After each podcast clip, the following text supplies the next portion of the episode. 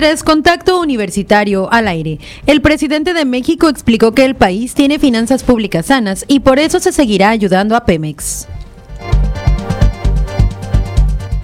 Temas de inclusión y discapacidad fueron algunas temáticas tratadas en la reunión que sostuvieron autoridades de la Asociación Compañeros de las Américas AC, Capítulo Yucatán y la Universidad Autónoma de Yucatán. La licenciada Nubia Vaz Pérez nos platicará sobre los retos y metas de la Fundación Wadi para este 2023. Y Luciana Chan nos tiene preparada una cápsula sobre el Día Internacional de la Educación. Con esta y más información, arrancamos Contacto Universitario.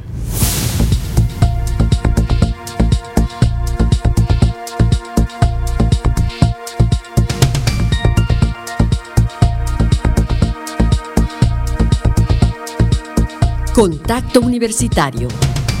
Nuestro punto de encuentro con la información.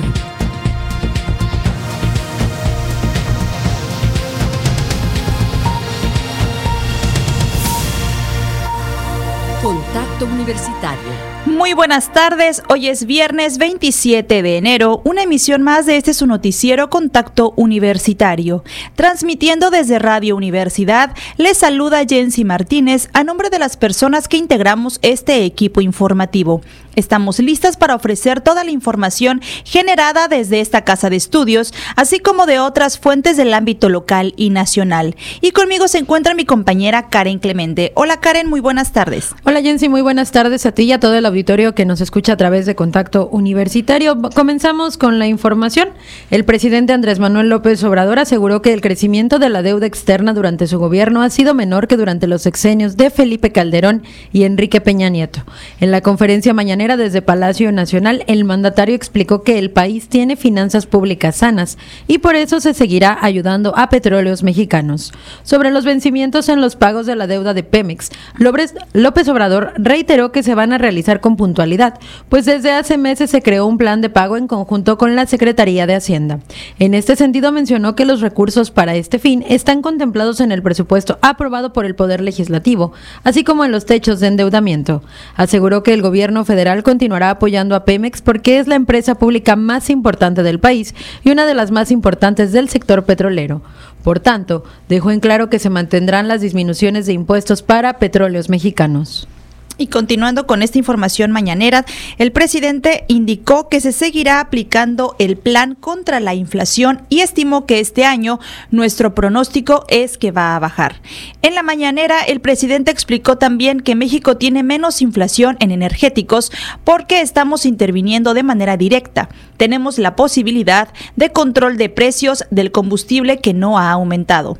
En ese sentido, el presidente mencionó que los opositores a su gobierno están buscando los errores que comete. Sin embargo, aseguró que la administración avanza bien, vamos también que lo voy a presumir. En tanto, detalló que en el país se tiene menos inflación en energéticos porque se está interviniendo de manera directa y hay más posibilidad de controlar el precio de los combustibles. El jefe del Ejecutivo señaló que la inflación en los alimentos se está haciendo todo lo posible para que no aumente, ya que se alcanzó un acuerdo con productores industriales y cadenas comerciales para ofrecer una canasta básica de 24 productos. Sobre la inflación en los alimentos, dijo que tras el abandono en el campo no hubo autosuficiencia como en el sector energético. Por eso, tenemos que comprar maíz, ya estamos produciendo prácticamente todo el frijol que consumimos. Destacó que este año se hará entrega de fertilizantes en todo el país, alrededor de 2 millones de productores. Asimismo, se están tomando medidas para quitar aranceles y poder importar alimentos para que se consigan más baratos. Bueno, pues hasta aquí dejamos este bloque de noticias y iniciamos con las noticias generadas desde esta casa de estudios. Más adelante retomaremos un poco más de estas noticias nacionales, pero en el tema de la UADI, temas de inclusión y discapacidad fueron algunas temáticas tratadas en la reunión que sostuvieron autoridades de la Asociación Compañeros de las Américas AC, capítulo Yucatán y la UADI. La Universidad Autónoma de Yucatán recibió la visita de la Asociación Compañeros de las Américas AC Capítulo Yucatán con el objetivo de diseñar un proyecto para la inclusión de personas con discapacidad sensorial en el contexto universitario. Sobre la visita realizada en el Salón de Rectores del Centro Cultural Universitario, el académico de la Facultad de Educación de la UADI, Mario Martín Pavón, informó que como un primer acercamiento se reunieron con el rector Carlos Estrada Pinto y autoridades de la Facultad de Educación para atender temas de inclusión y discapacidad, además de compartir información importante de ambas instituciones. El propósito de este proyecto pues es este lograr identificar cuáles son los elementos del proceso de formación que necesitan ser contemplados en una intervención para poder facilitar el acceso de los estudiantes a la universidad, las personas que padecen alguna discapacidad sensorial. Detalló que se le presentó al rector el primer proyecto de investigación con el propósito de determinar los elementos del entorno de formación factibles para ser incluidos, cuya implementación y evaluación contribuyan a la consolidación de la institución como una universidad inclusiva. Identificar la, la la percepción que tienen los, los, los, docentes, el personal administrativo y manual y los directivos, así como los estudiantes, todo, y sin discapacidad, acerca de la inclusión educativa. Posteriormente a eso, hacer un diagnóstico de las necesidades, los materiales, los recursos con los que cuenta la universidad para poder llevar a cabo esta, este proceso de inclusión y después hacer una intervención a partir de este diagnóstico y una vez hecho este, este, este diagnóstico, pues hacer la implementación de esta, de esta intervención y evaluar sus resultados. Antes de concluir la reunión, agradecieron al rector esperando continuar con el proceso para implementar dicho proyecto. Para Contacto Universitario, Jensi Martínez. Y continuando con la información de, eh, emanada desde esta casa de estudios, Jensi, te platico que tres generaciones de alumnos han concluido satisfactoriamente el curso Desafíos y Oportunidades en el contexto actual. El día de hoy tuvimos oportunidad de estar justamente en la tercera clausura. Vamos a escuchar la información. Este viernes se realizó la tercera clausura del curso Desafíos y oportunidades en el contexto actual, que se impartió en la Facultad de Educación de la UADI, donde un total de 35 profesores chilenos recibieron sus reconocimientos. Durante el evento realizado en el Salón del Consejo del Centro Cultural Universitario, el rector Carlos Estrada Pinto reiteró que este tipo de intercambios son importantes para el proceso de internacionalización, pues permiten abrir la mente y la educación a otra visión del mundo. Abre las puertas para una oportunidad de colaboración en el futuro.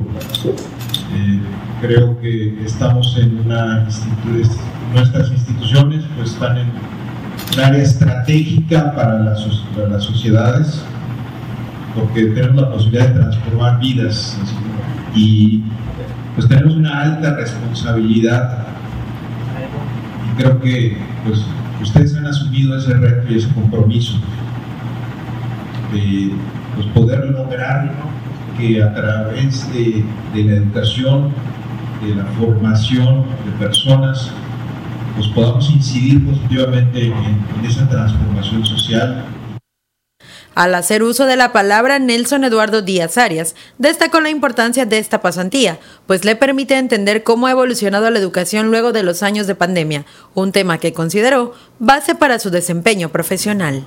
Las distintas actividades que, tuvimos en estos días intensos de aprendizaje nos han demostrado a través de espacios de formación y y hermosas visitas a otras instituciones educativas que efectivamente otro mundo es. Pero es posible gracias a que aquí habemos colegas con quienes hemos compartido en tanto, el profesor Francisco Villarroel Toro, responsable de Amancay, reconoció el trabajo realizado durante la estancia y aseguró que todos los profesionales de la educación, tanto maestros como estudiantes, trabajan cada día para ofrecer lo mejor a la sociedad desde sus trincheras. Finalmente, el director de la Facultad de Educación, Pedro Canto Herrera, recordó que esta es la tercera ocasión en la que se colabora. Además, se da cuenta de la confianza que existe entre las instituciones participantes y que les ha permitido mejorar este intercambio de conocimiento. Para Contacto Universitario, Karen Clemente. Y en días pasados tuvimos aquí con nosotros en nuestro espacio de contacto directo a la maestra Ligia Ancona Martínez, quien nos brindó los retos y metas para ese 2023 del sistema bibliotecario de la UADI. Escuchemos. Con la digitalización del sistema bibliotecario de la Universidad Autónoma de Yucatán, el cual tuvo un gran avance a raíz de la pandemia por COVID-19, cada vez son más los documentos que se pueden consultar en línea, destacó la coordinadora de este sistema, Ligia Ancona Martínez. Apuntó que este suceso mundial provocó que se reforzara toda el área de tecnología, así como la capacitación al personal y la adaptación de espacios, computadoras y red. Como sabemos, pues son impacto para las bibliotecas, así como para toda la universidad, y nos hemos ido adaptando. Una vez que este, pues pasó el primer impacto de que no podíamos acudir, eh, se empezaba, se empezó a, arreglar, la, a ver la manera en que se pudieran dar los servicios a distancia, ¿no? Y se ha reforzado en estos últimos dos años todo lo que tiene que ver con la digitalización, con la consulta virtual, etcétera, y cada vez son más los documentos que pueden consultarse en línea por ejemplo, se ha reforzado todo el área de tecnología y también la capacitación al personal para que puedan manejar esto. También se han incorporado, por ejemplo, este, eh, la red se ha reforzado, los equipos de cómputo, los espacios se han adaptado. Eh, nos falta, todavía nos falta por hacer. Eh, estamos conscientes de que tenemos muchos retos. Entre los proyectos que se tienen en puerta, mencionó que se encuentra el tema de las tesis y su migración al formato digital, pues algunas se encuentran en papel o discos compactos. Recordó que actualmente el sistema bibliotecario cuenta con un acervo impreso de 500 mil volúmenes, entre libros, revistas, discos compactos, folletos, tesis, trípticos, etc. Asimismo, se pueden encontrar 12 bibliotecas más un área de coordinación. De estas, tres son de las escuelas preparatorias, seis de los diferentes campus como salud, sociales, ingeniería, arquitectura, ciencias biológicas y agropecuarias y Tizimín, además de la Biblioteca Central, la del Centro de Investigaciones Regionales Dr. Hideyo Noguchi y una independiente que se encuentra en la Facultad de Contaduría y Administración.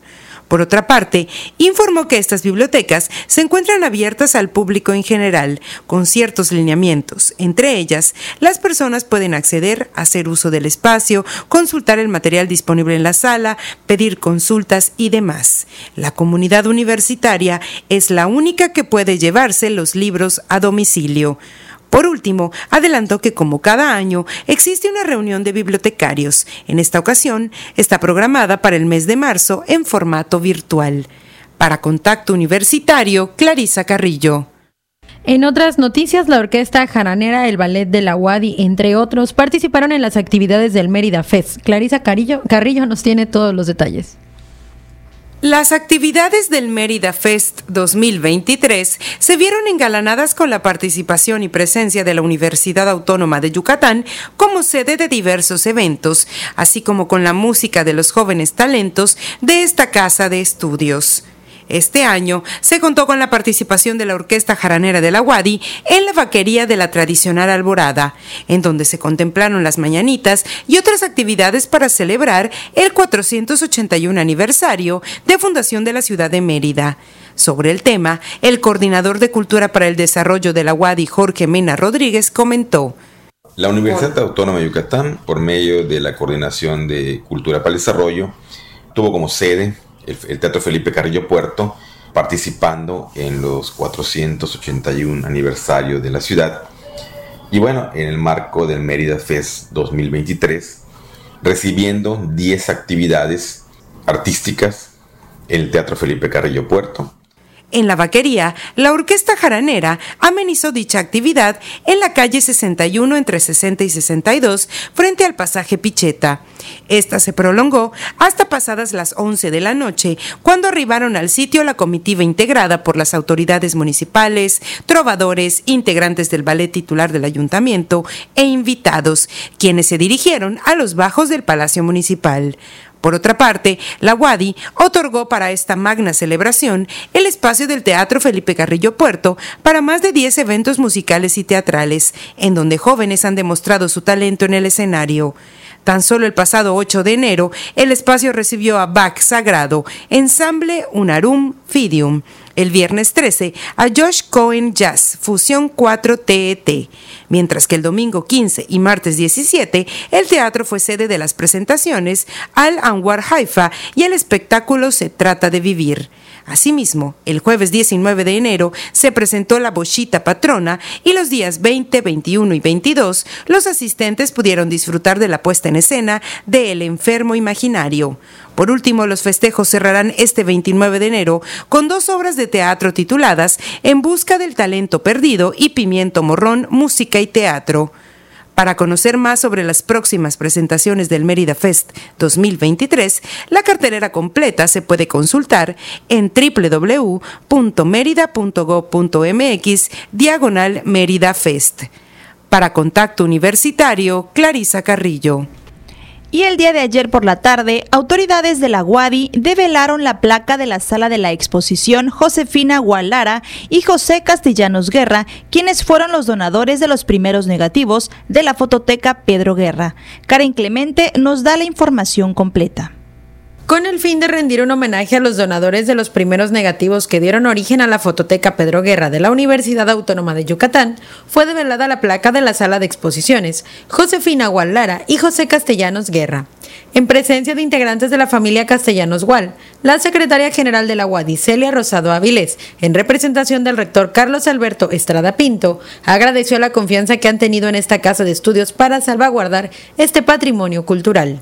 Pueden ver que este patrimonio que ustedes pusieron en manos de la universidad ha sido cuidado, ha sido valorado y ha sido difundido. Y sí hay que reconocer que eh, este último año en el que estuvimos celebrando el centenario de la Universidad de la Fototeca Pedro Guerra a través de la Facultad de Ciencias Antropológicas tuvo una actividad imparable, iban en verdad con exposiciones itinerantes a todas nuestras dependencias y eso es muy importante porque eh, conocer este acervo genera deseo de cuidarlo y genera deseo de difundirlo.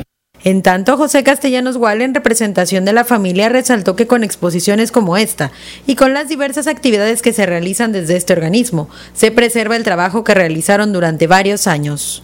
La fotografía guerra era para ellos una institución. Esa institución está enraizada en el corazón de los yucatecos, porque toda esa ese arte que subsiste frente a nosotros, parte del sacrificio que hicieron esos hombres. Finalmente, la responsable de la fototeca Pedro Guerra, Cintia Cruz Castro, puntualizó que esta galería será de suma importancia para el archivo fotográfico, pues dará la bienvenida al público que diariamente busca conocer más sobre la fotografía y el registro de la ciudad. Para Contacto Universitario, Karen Clemente. Jensi, y antes de cerrar este bloque de noticias en días pasados, estuvo platicando con nosotros el coordinador general de posgrados e investigación de la UADI sobre los proyectos y retos en esta nueva gestión. Vamos a escuchar la información. A través de la Coordinación General de Posgrado e Investigación de la Universidad Autónoma de Yucatán, se divulgarán los principales trabajos realizados en esta casa de estudios que tienen un impacto en la vida cotidiana y el bienestar social, anunció el titular del área, Ramón Peniche Mena. Lo que se quiere en DGDA es que atienda los programas educativos de nuestra, de nuestra universidad, de, de bachillerato, de licenciatura y también de posgrados, que estén todos juntos, que también tengamos una mayor cooperación entre los, los tres niveles y por supuesto dentro de esta reestructuración que se está planteando en DGDA, eh, se, se, viene también a la coordinación, a la, a la Dirección General de Desarrollo Académico, se viene la coordinación general de cooperación e internacionalización. Entonces, Entonces, por eso decía yo, como que esta área ahora sí se va a concentrar completamente en nuestros estudiantes universitarios en cualquier nivel, en nuestros profesores y en sus programas y planes de estudio. Y bueno, claro, nuestra coordinación también involucra, por ser posgrados, involucra el, acompañar, el ser un área de, apoyo para nuestros profesores, aquellos que tienen ciertos reconocimientos como profesores que exige la Secretaría de Educación a, la mayoría de las universidades y también eh, aquellos profesores que se distinguen por realizar investigación de alto nivel en el país. En tal sentido, indicó que trabajarán para identificar los espacios con los que cuentan las escuelas preparatoria 1 y 2, así como la unidad académica de bachillerato con interacción comunitaria y las facultades, a fin de que la gente que se dedica a la investigación de alto rendimiento comparta sus experiencias con las y los estudiantes. La UADI tiene diversas dependencias que son reconocidas, sin embargo, hay otras más que no han logrado ser capitalizadas. Nuestro reto, dijo, también será que logren difundir sus trabajos, pues todas las áreas tienen proyectos interesantes, como ejemplo, es el personal de la Facultad de Matemáticas ha acompañado las auditorías del programa preliminar de resultados electorales durante periodos electorales en Yucatán y Quintana Roo, cosas como esas se deben conocer. Nuestra universidad cuenta con mucha desinformación y ciertamente lo que queremos hacer es generar un escenario para que podamos divulgar esos resultados, para convertirlo en temas que nuestra sociedad pueda entender y pueda decir, ah, ya voy entendiendo, ah, ya vi qué es lo que hacen, ¿no? Entonces es parte de lo que queremos hacer y vamos a tener, este, pues necesitaríamos el apoyo, por supuesto, de toda el área de comunicación de nuestra universidad, redes sociales y todo, se está trabajando un poco en eso para volverlo un poquitito más fácil de entender y que nuestra comunidad científica colabore con, nuestra comunidad en, en, el Estado. ¿no? Para Contacto Universitario, Jensi Martínez.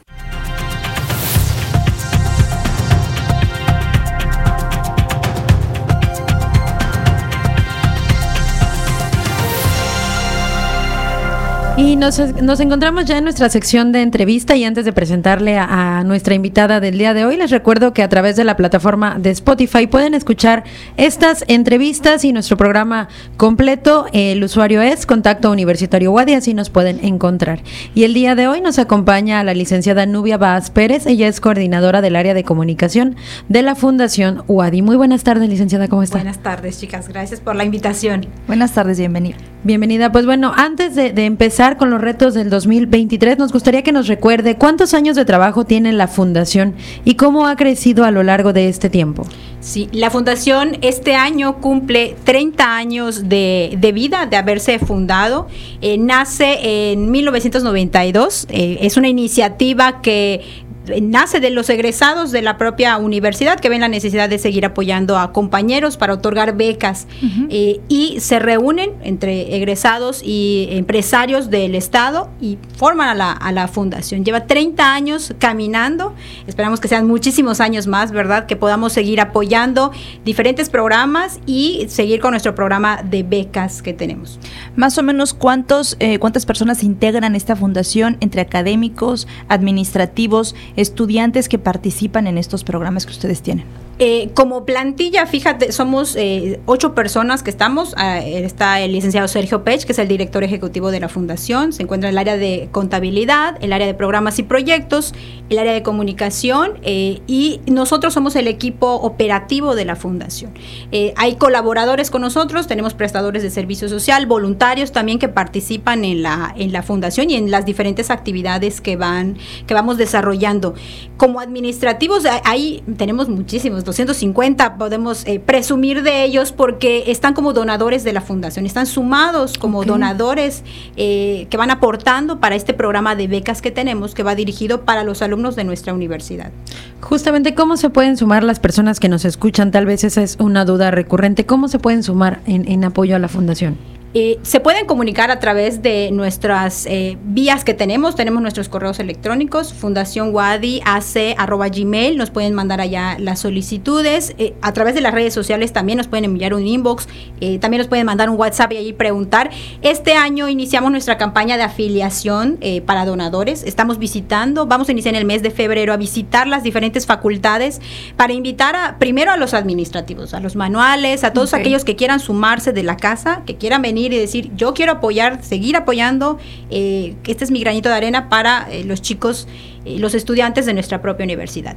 Ahí se pueden sumar quien quiera, la invitación está abierta al público en general, quien quiera sumarse a la causa que tiene la fundación, que no es únicamente las becas, esa es una parte nada más que tenemos. Tenemos también nuestro programa, de nuestra área de programas y proyectos, que a través de diferentes recursos que se van obteniendo de convocatorias que salen, eh, la fundación va apoyando a investigadores, a profesionistas, maestros que quieren desarrollar proyectos y la fundación es la que va caminando junto con ellos a través de la transparencia que, hacemos nosotros y van desarrollando eh, el proyecto que quieran. Tenemos uno ahorita en, campo que está trabajando, eh, Arrecife Alacranes, eh, que se trata de la conservación de los arrecifes de nuestro estado, de una zona que está protegida.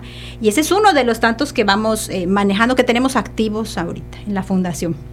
Sobre esto, maestra, retomando los programas, ¿cuáles serían los más importantes de los programas que tienen ahorita activos y que si pueden todavía sumarse quienes quieran a estos programas? Tenemos dos en activo permanente, que no es, es nuestro programa de agentes de cambio. Este programa es el de becas, donde vamos otorgando. Se pueden sumar como donadores o también como beneficiarios de este programa. Eh, vamos a colaborar con la universidad a través de eh, otorgar becas. Las convocatorias las vamos a tener disponibles en la página de Facebook, en nuestras redes sociales oficiales. Y ahí van a poder acceder a toda la información. Que, cuáles son los requisitos que tienen que cumplir, en qué tiempo, fecha y eh, en el mes de agosto salen eh, agosto, junio más o menos van a salir los resultados de quienes han sido beneficiados de este programa. Y el segundo que tenemos en activo eh, permanente es el programa de voluntariado. Este programa es igual una invitación abierta a toda la comunidad universitaria y al público en general que se quiera sumar a las actividades de voluntariado que tenemos. La pandemia nos cerró mucho, mucho las actividades, pero hemos iniciado poco a poco a retomar esta participación. Eh, tenemos estas líneas de acción al igual que la universidad de responsabilidad social universitaria. Eh, una de ellas es a través de nuestro programa de voluntariado. La última que pudimos realizar fue una reforestación en Izamal, que fue de las últimas que, participamos en un, gran, gran número de voluntarios que tenemos. Tenemos cerca de 100 voluntarios ya registrados con nosotros y poco a poco vamos a ir... Eh, con las actividades que se vayan que se vayan presentando. La invitación está abierta, quien quiera participar pueden ser de la propia universidad o son del público en general, no hay ninguna restricción, ustedes pueden participar y sumarse. Estas actividades también las tenemos en nuestras eh, redes sociales, en nuestro sitio web www.fundacionwadi.org, ahí nos pueden buscar y ahí pueden encontrar cuáles son las actividades que vamos a tener, el calendario de las actividades de voluntariado, qué es lo que estamos haciendo. Tenemos boletines también que ahí pueden eh, checar ¿Qué, está haciendo la fundación? ¿Con quién está trabajando? Eh, ¿Por cuánto tiempo lo, hemos hecho? Un poquito de nuestra historia, también ahí la podemos encontrar. Ya eh, licenciada, perdón, licenciada, justamente abordando este tema de los estudiantes, comenta que ya son 100 voluntarios al menos los que se tienen. ¿Cómo ha visto la respuesta de los jóvenes a través de estos años y de qué licenciaturas o de qué áreas son de las que más se suman? Sí, eh, en el marco de la pandemia, digo, de, estos años que tuvimos con, con, de estar resguardados y cuidándonos para con la pandemia, el número de voluntarios se redujo porque las actividades redujeron. Eh, a partir del el 2022 iniciamos eh, con algunas actividades presenciales que tuvimos y se fueron registrando. En cuanto a licenciaturas de quiénes son los que más participan, la verdad está muy parejo. Digo, hemos tenido de muchísimas licenciaturas, de todas las que tenemos aquí en, la, en la universidad, se han sumado, que de verdad aquí sí es un agradecimiento a todos ellos que han participado y han donado su, su tiempo para apoyar en las diferentes actividades que, que, realiza la fundación. Ha sido buena la respuesta, ahorita en el 2023, que ya tenemos algunas actividades ya agendadas, ha sido buena la respuesta de los voluntarios eh, de la Prepa 1, de la Prepa 2, que ahorita como que se han ido entusiasmando con este programa que tenemos y se han sumado más ahora en, de estas, de, la prepa 1 y de la prepa 2. ¿Qué resultados podría destacar de este último periodo de la fundación?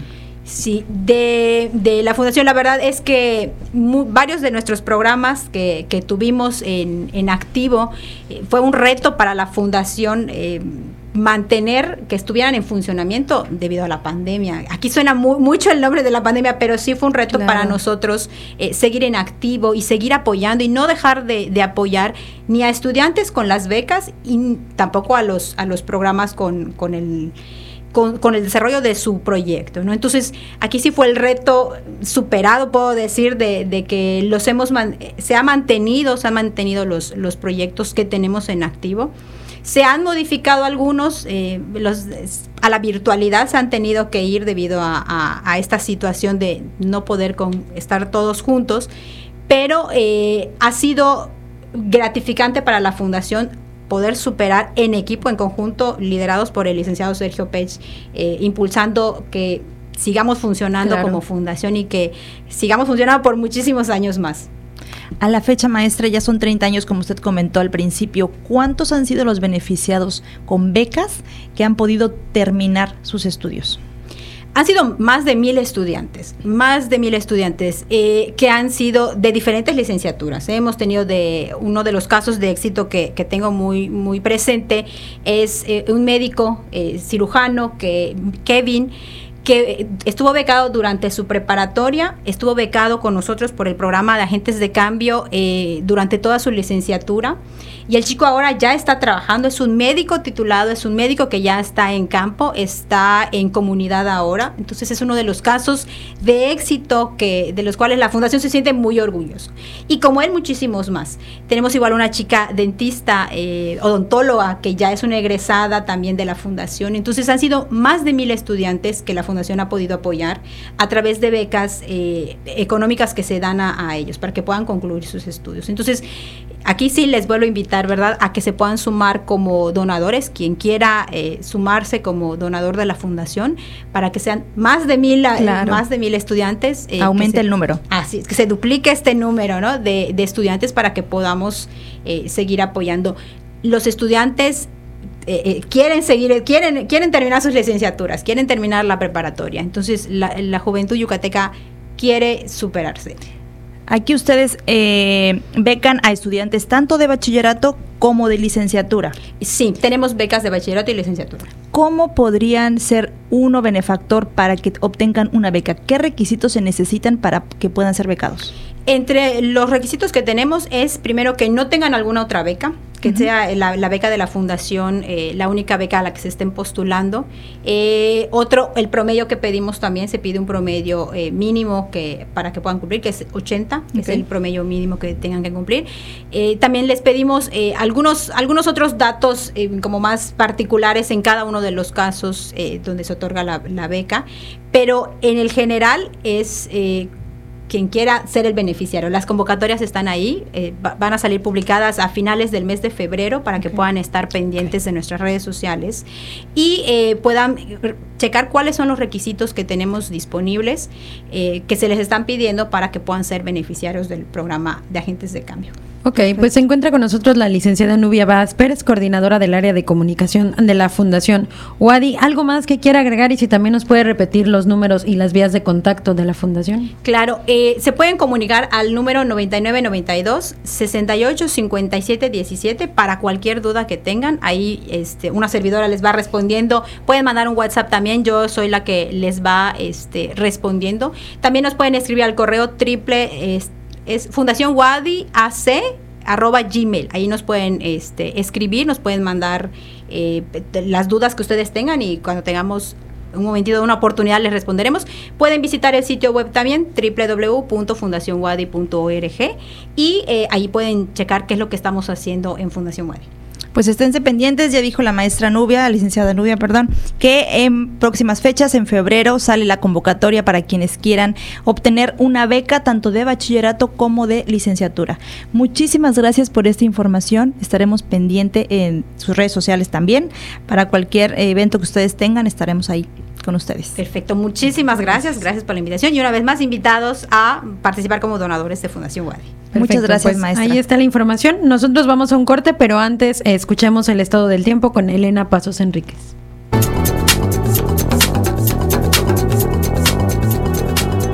El Comité Institucional para la Atención de Fenómenos Meteorológicos Extremos de la UADI informa que este viernes 27 de enero tenemos clima templado con cielo mayormente nublado y posibilidad de lluvias y lloviznas. La máxima temperatura estará en 27 grados Celsius y la mínima será de 16 grados en el amanecer de mañana sábado. En la ciudad de Mérida, centro y oeste, la temperatura máxima será de 27 grados y la mínima de 21. En la costa se esperan temperaturas máximas de 25 grados y mínimas de 21, con cielo nublado y lloviznas. En el sur y sureste del estado la temperatura más alta será de 27 grados y las mínimas de 17. El cielo estará nublado y con lluvias. En el este y noreste de Yucatán tendrán como máximo 27 grados y una temperatura mínima de 18.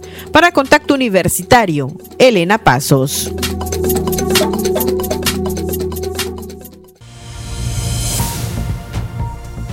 Contacto Universitario, nuestro servicio informativo en radio.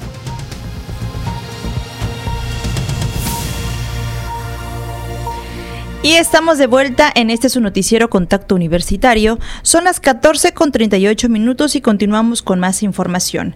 Más adelante, Luciana Chan nos tiene preparada una cápsula sobre el Día Internacional de la Educación, pero continuando con nuestro bloque de carácter nacional, la subsecretaria de Ordenamiento Territorial y Agrario, Edna Elena Vega Rangel, informó que se han invertido más de 32 mil millones de pesos en el mejoramiento urbano tras las afectaciones por los sismos. En la mañanera desde Palacio Nacional, la subsecretaria explicó que en 10 entidades, con 887 municipios que fueron afectados por los sismos en 2017 y 2018, los avances generales llevan 93.3% en obras concluidas. También comentó que en 10 entidades con, perdón, señaló que para 2023 se tiene proyectado con lo cual se concluirá este programa 14 acciones de salud, cultura 876 y vivienda 2382 que se distribuyen en estados y entidades, 3274 acciones con 1239 millones de pesos. Es importante resaltar que con ello se cumple con el objetivo del programa y se cerraría este año.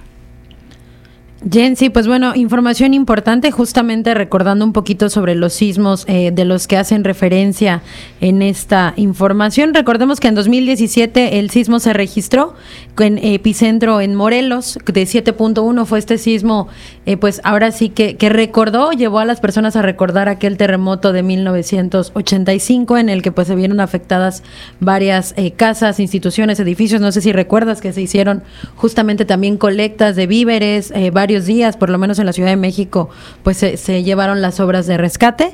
Y nada más para comentar, en el 2018 el epicentro fue Oaxaca y también fue de 7.2. Entonces, esta es información pues importante sobre todo por las zonas sísmicas.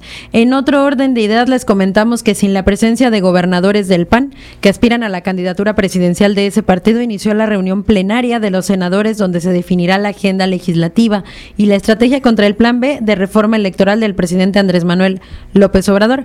El dirigente nacional del PAN, Marco Cortés, llamó a los senadores a cerrar filas y, y frenar el plan B y también a defender el Tribunal Electoral del Poder Judicial de la Federación durante el cónclave privado pidió a los legisladores cuidar el proceso donde el Senado nombrará a los en los próximos meses a varios magistrados electorales en las salas de, los, de las cinco circunscripciones, perdón, del país y en noviembre a dos de la sala superior. Así como el INE no se toca, será nuestra más alta prioridad cuidar el proceso de elección de los magistrados electorales, subrayó Cortés Campos. Al iniciar la reunión plenaria, la senadora Lili Telles reiteró su intención de participar en el proceso interno y presumió que es quien hasta quien hasta ahora está mejor posicionada en las encuestas. Pues bueno, Jensi, vemos que también ya comienza este 2023, un año preelectoral. Eh, recordemos que entre los aspirantes que se han mencionado para eh, ser candidatos a la presidencia de la República por este partido está el gobernador Mauricio Vila, quien también hace unos días se reunió con los diputados locales para también realizar esta agenda legislativa para el Estado para este nuevo periodo que comienza en próximas fechas. Pues va a estar muy movido y vamos a tener mucha información aquí en nuestro noticiero Contacto Universitario, pero ahora los dejamos con información local en voz de Elena Pasos.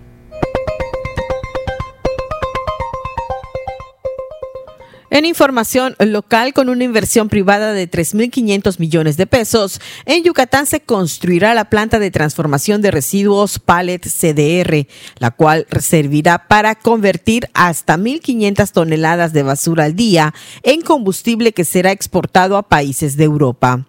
Las empresas Salengo Latam de Alemania y Ciclo de Yucatán instalarán dicha planta en la entidad, que se dedica a la producción de combustible que sirve como sustituto del carbón mineral y gas natural derivado de residuos sólidos. De esta manera, la basura de Mérida, Humán, Canacín, Ucú y otros municipios será transformada en pellets con la posibilidad de ser exportados en su totalidad hacia Europa, donde se encuentra principalmente el mercado para este tipo de combustible. Dicho combustible podrá ser utilizado para industrias pesadas como la cementera y de vidrio, cuyos hornos requieren alto poder calorífico.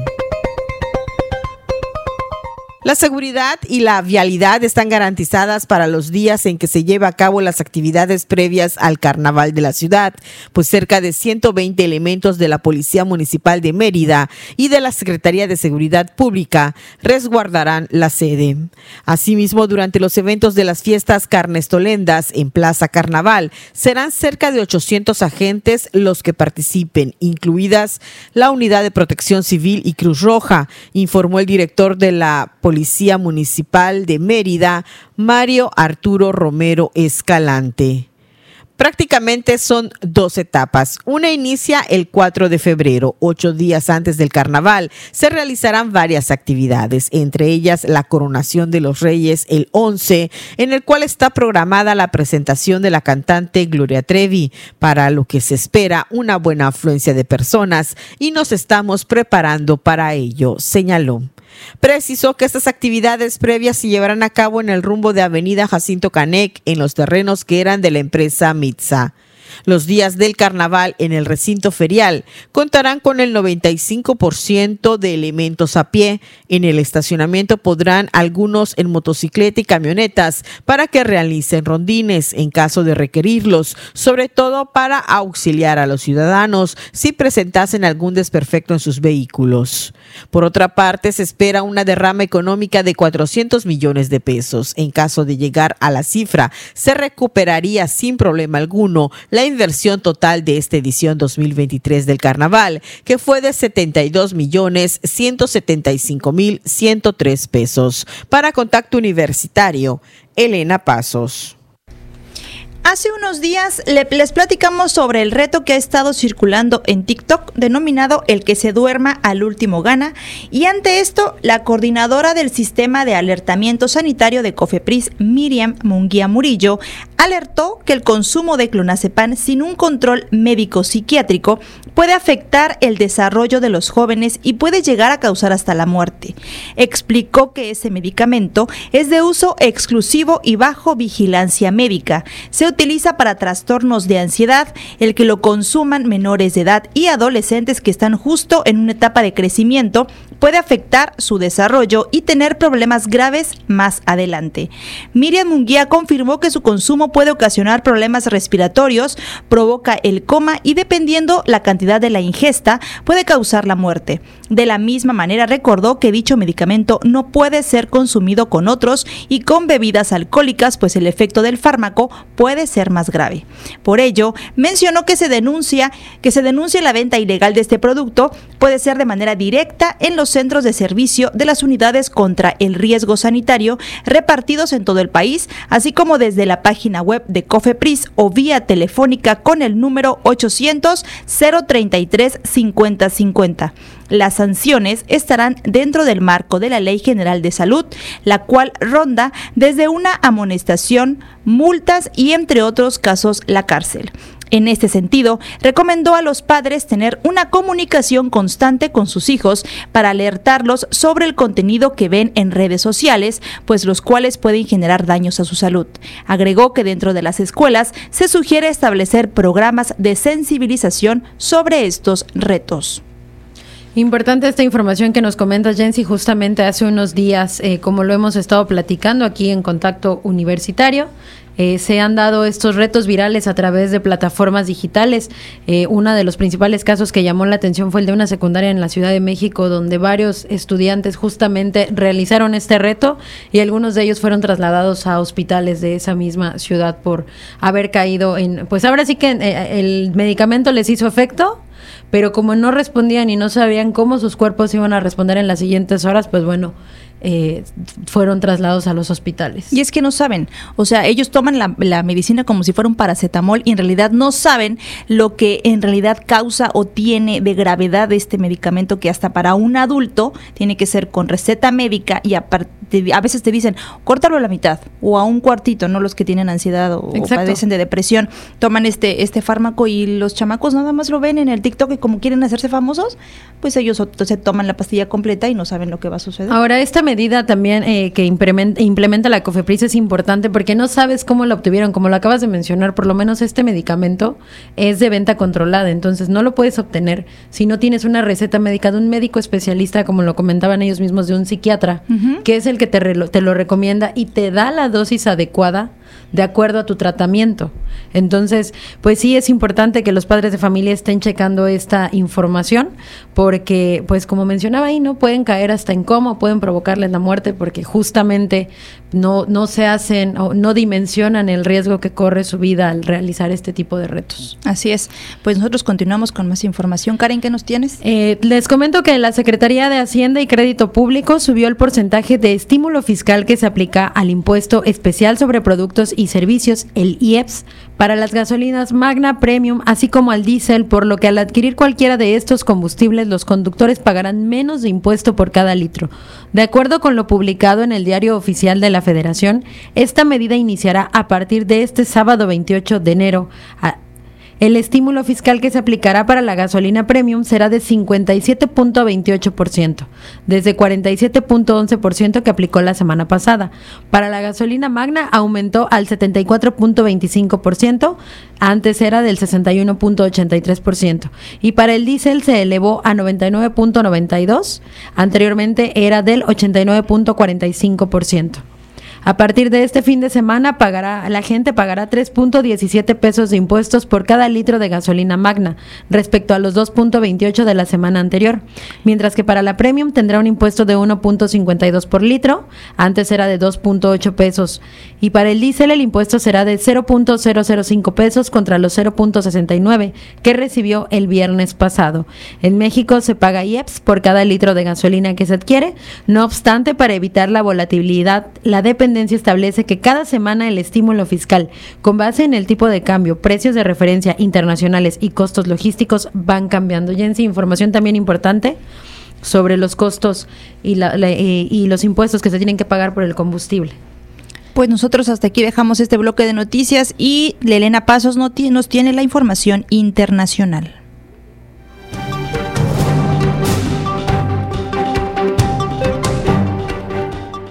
En el ámbito internacional, la Unión Europea prolongó por seis meses más las sanciones que impuso a Rusia a causa de la guerra en Ucrania, al tiempo que evalúa nuevas medidas contra Moscú, anunció el Consejo Europeo.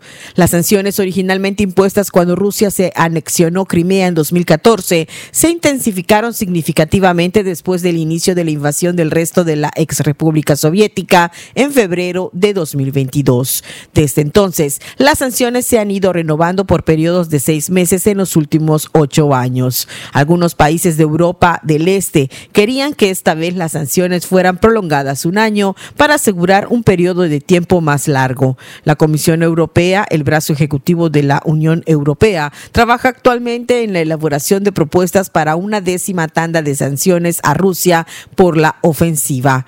Ucrania ha pedido que el próximo paquete apunte contra la industria de misiles y el sector de la energía nuclear de Rusia. La Unión Europea también está considerando la posibilidad de ampliar las sanciones contra Bielorrusia, que ha actuado como una plataforma para la campaña militar de Rusia en Ucrania.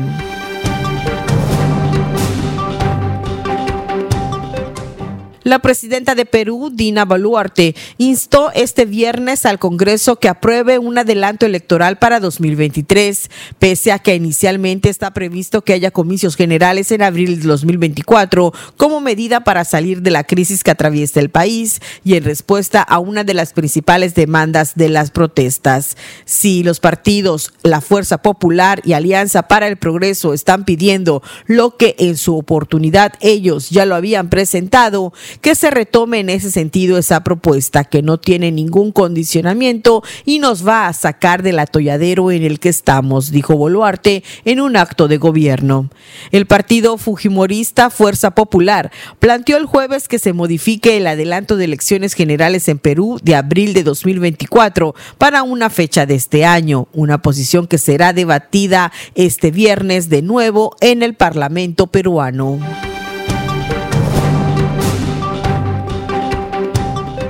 El presidente Joe Biden nombró este viernes a su ex asesor en materia de COVID, Jeff Sienz, como jefe de gabinete de la Casa Blanca. Sienz reemplaza a Robin Klein, quien estuvo en el cargo durante los dos primeros años del mandato de Biden. La partida de Klein implica la salida de una de las figuras más cercanas y de mayor confianza del mandatario de 80 años, a quien acompañó a lo largo de su carrera política de décadas. Los jefes de gabinete tienen múltiples funciones, desde administrar quienes acceden al presidente y fijar su agenda, hasta hablar con los agentes políticos, gestionar las crisis y ser caja de resonancia de ideas.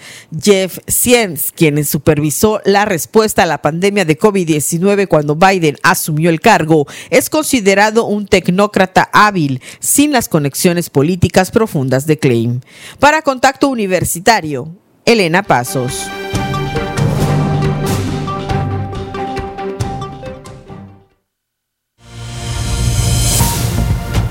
Sigue en contacto. Búscanos en Spotify y otras plataformas de podcast como Contacto Universitario Wadi.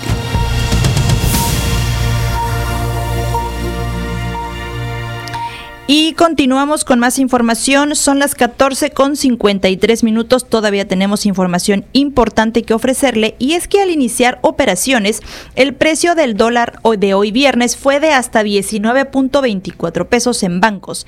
En tanto, el tipo de cambio interbancario se ubica en 18.71 pesos por dólar, con una ganancia de 0.40%. Citibanamex vende el dólar en 19.24 pesos, mientras que Banco BBVA México en 19.01, Banorte 19.10 y el Banco Azteca en 18.89. El peso se apreció mientras las inversiones digerían una bajada de 0.2% en el gasto de los consumidores en Estados Unidos, que supone más de dos tercios de la actividad económica del país, y centraban su atención en la próxima reunión de la Reserva Federal. De acuerdo con el análisis de Banco Base, el peso inició la sesión con una apreciación de 0.36%, 6.8 centavos, y costo de alrededor de 18.73 unidades por dólar, con el tipo de cambio en un máximo de 18.82 y un mínimo de 18.71 pesos por dólar. El peso ganó terreno a la par de un fortalecimiento del precio del petróleo, lo que también permite ganancias para otras divisas de países productores de materias primas, con excepción del yen japonés.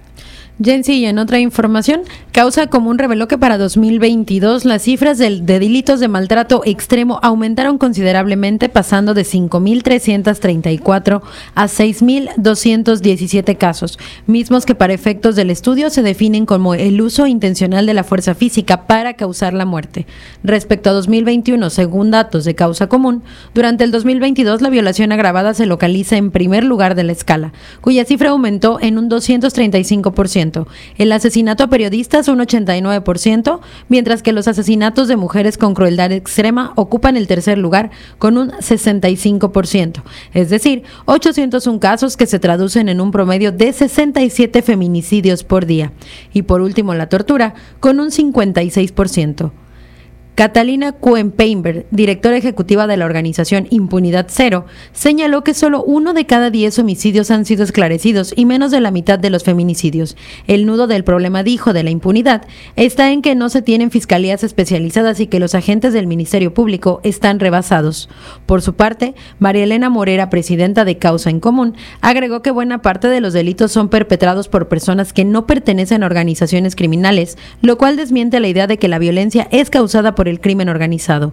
Ante ello, añadió, es imperativo continuar visibilizando la violencia y las insuficiencias de los gobiernos locales.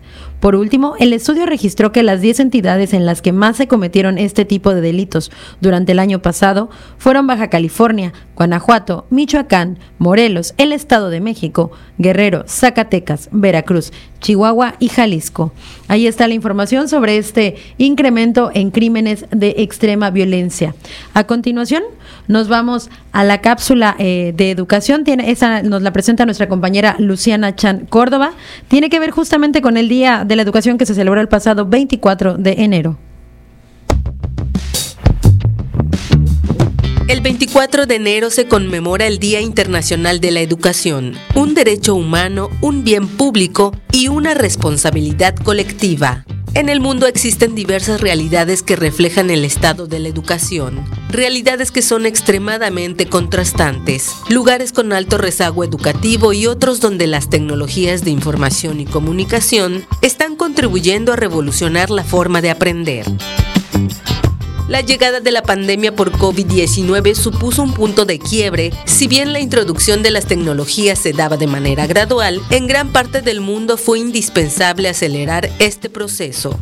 Durante el confinamiento por pandemia, las tecnologías de la información y comunicación nos dieron la oportunidad de trasladar las aulas presenciales y de trabajo a espacios digitales.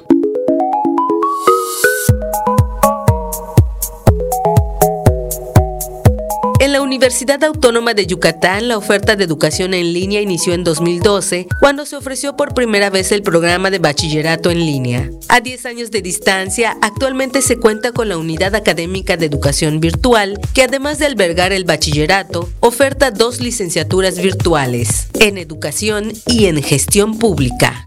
En el proyecto de trabajo del rector Carlos Estrada Pinto, es importante y prioritaria la ampliación de la cobertura académica en modalidad virtual, para lo cual es necesario mejorar y agilizar los procesos académicos, administrativos y reforzar la infraestructura y servicios de las TICs. Los beneficios principales son la ampliación de la matrícula y de la cobertura educativa.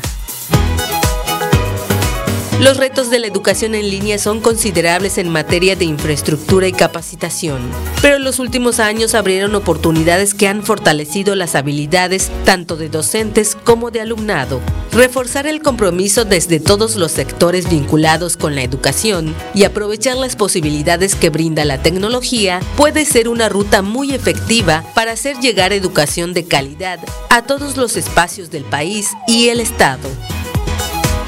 Radio Universidad, tu alternativa.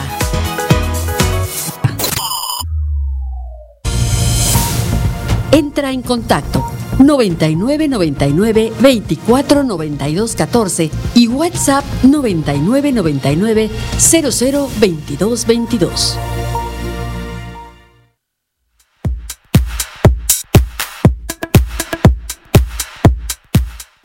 Amigos? Enseguida les presento la agenda universitaria. Te invitamos a participar en la carrera WADI el próximo 26 de febrero. Solo tienes que registrarte en la página khronometraje.com del 27 de enero al 17 de febrero. Participa en la carrera de 10 kilómetros, de 5 kilómetros y caminata recreativa de 10 kilómetros. Si quieres más información, consulta en la página de Facebook Deportes Wadi. El Instituto Confucio de la Universidad Autónoma de Yucatán hace una atenta invitación a la comunidad universitaria y público en general a partir de los 16 años cumplidos a participar en su curso de Historia China, en modalidad en línea o presencial, que será impartido por el doctor en Historia Ricardo Juan Moguel, exalumno del Instituto Confucio de la UADI y becario de la Universidad Sun Yat-sen. Regístrate del 1 al 8 de febrero. Más información la puedes consultar en la página de Facebook Instituto Confucio Wadi. Continúa abierto el registro para la cuarta convocatoria del bachillerato en línea disponible desde el 23 de enero hasta el 3 de febrero de 2023. Ingresa a uaev.wadi.mx y consulta la convocatoria o al Facebook Bachillerato en línea Wadi. Si conoces a alguien interesado o en busca de una opción para concluir sus estudios de bachillerato, ahora es el momento. Estamos cada vez más cerca de nuestra undécima edición. Lectores, escritores, talleristas, promotores de lectura y amantes de las letras para volvernos a reunir del 11 al 19 de marzo en el Centro de Convenciones y Exposiciones Yucatán Siglo XXI y celebrar a la lectura en la Filey 2023. Leímos, leemos, leeremos. No te pierdas los eventos y cursos que la universidad tiene para ti. Mi nombre es Fabio Herrera Contreras, Comunicación Digital, Audiovisual e Identidad. Y con esto llegamos al final de nuestra emisión. Agradezco mucho que nos hayan acompañado en este viernes 27 de enero. Agradezco también a Norma Méndez que está en los controles y a todo el equipo que hace posible este noticiero. Les recuerdo que mañana a las 8 en punto los espero en nuestra edición sabatina. El próximo lunes tenemos emisión matutina con Elena Pasos Enríquez y a las 2 de la tarde los esperamos de vuelta con más información. Recuerden seguirnos también en nuestra plataforma de podcast. Estamos como Contacto Universal Universitario Wadi. Ahí pueden recuperar nuestras entrevistas y programas completos. Mi nombre es Jensi Martínez. Me despido de ustedes como siempre. Fue un gusto haber compartido este espacio de noticias. Karen, nos escuchamos el día lunes. Jensi, un gusto haberles acompañado esta semana. Nos escuchamos el lunes a través de Contacto Universitario. Y siga en sintonía con Radio Universidad. Contacto Universitario nuestro punto de encuentro con la información. Una producción de la Coordinación de Comunicación Institucional de la Universidad Autónoma de Yucatán.